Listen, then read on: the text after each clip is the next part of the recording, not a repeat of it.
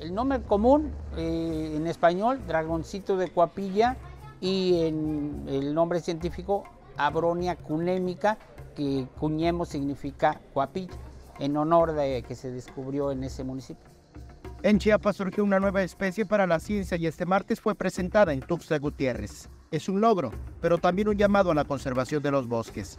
Sí, bueno, este descubrimiento surge eh, de ver unas fotografías que compartió un eh, compañero de nosotros. Y los compartió con algunos eh, conocedores de, de, este grupo, entre ellos el doctor Adam Klaus, y entonces de ahí se ve que, bueno, analizando ya las características, pues que tenía diferencias con otros ejemplares de otras especies. Sí, es una especie de reptil, es una lagartija, como otros lagartijas uh, hay en México, pero es de un grupo muy importante y muy raro, muy llamativo, muy misterioso, porque hay muy pocos registros de casi todas las especies conocidas en este género. Entonces, para descubrir una nueva es algo muy emocionante para nosotros y muy importante también para la conservación, porque esas especies necesitan bosque. Sin bosque no hay esa especie de lagartija. Ha sido todo un proceso desde su hallazgo y al concluirse el dragoncillo formalmente ha sido presentado.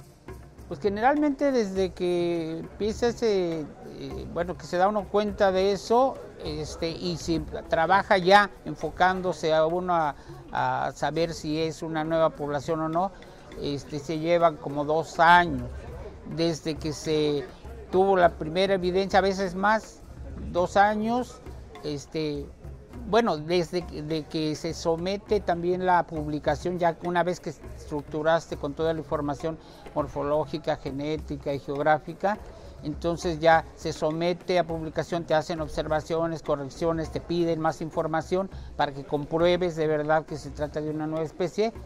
Y bueno, y ese proceso lleva también, bueno, solo el proceso de publicación lleva como dos años.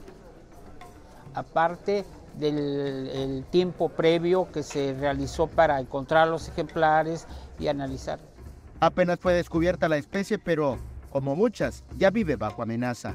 Sí, es amenazada uh, por la deforestación um, y también es amenazada por el cambio climático, porque esta especie está adaptada a zonas frías, a zonas uh, muy altas, entonces con el cambio climático su hábitat uh, disminuye, está más alta en las montañas y en menos áreas menos extensas. Con imágenes de Christopher Canter, Eric Ordóñez, Alerta Chiapas.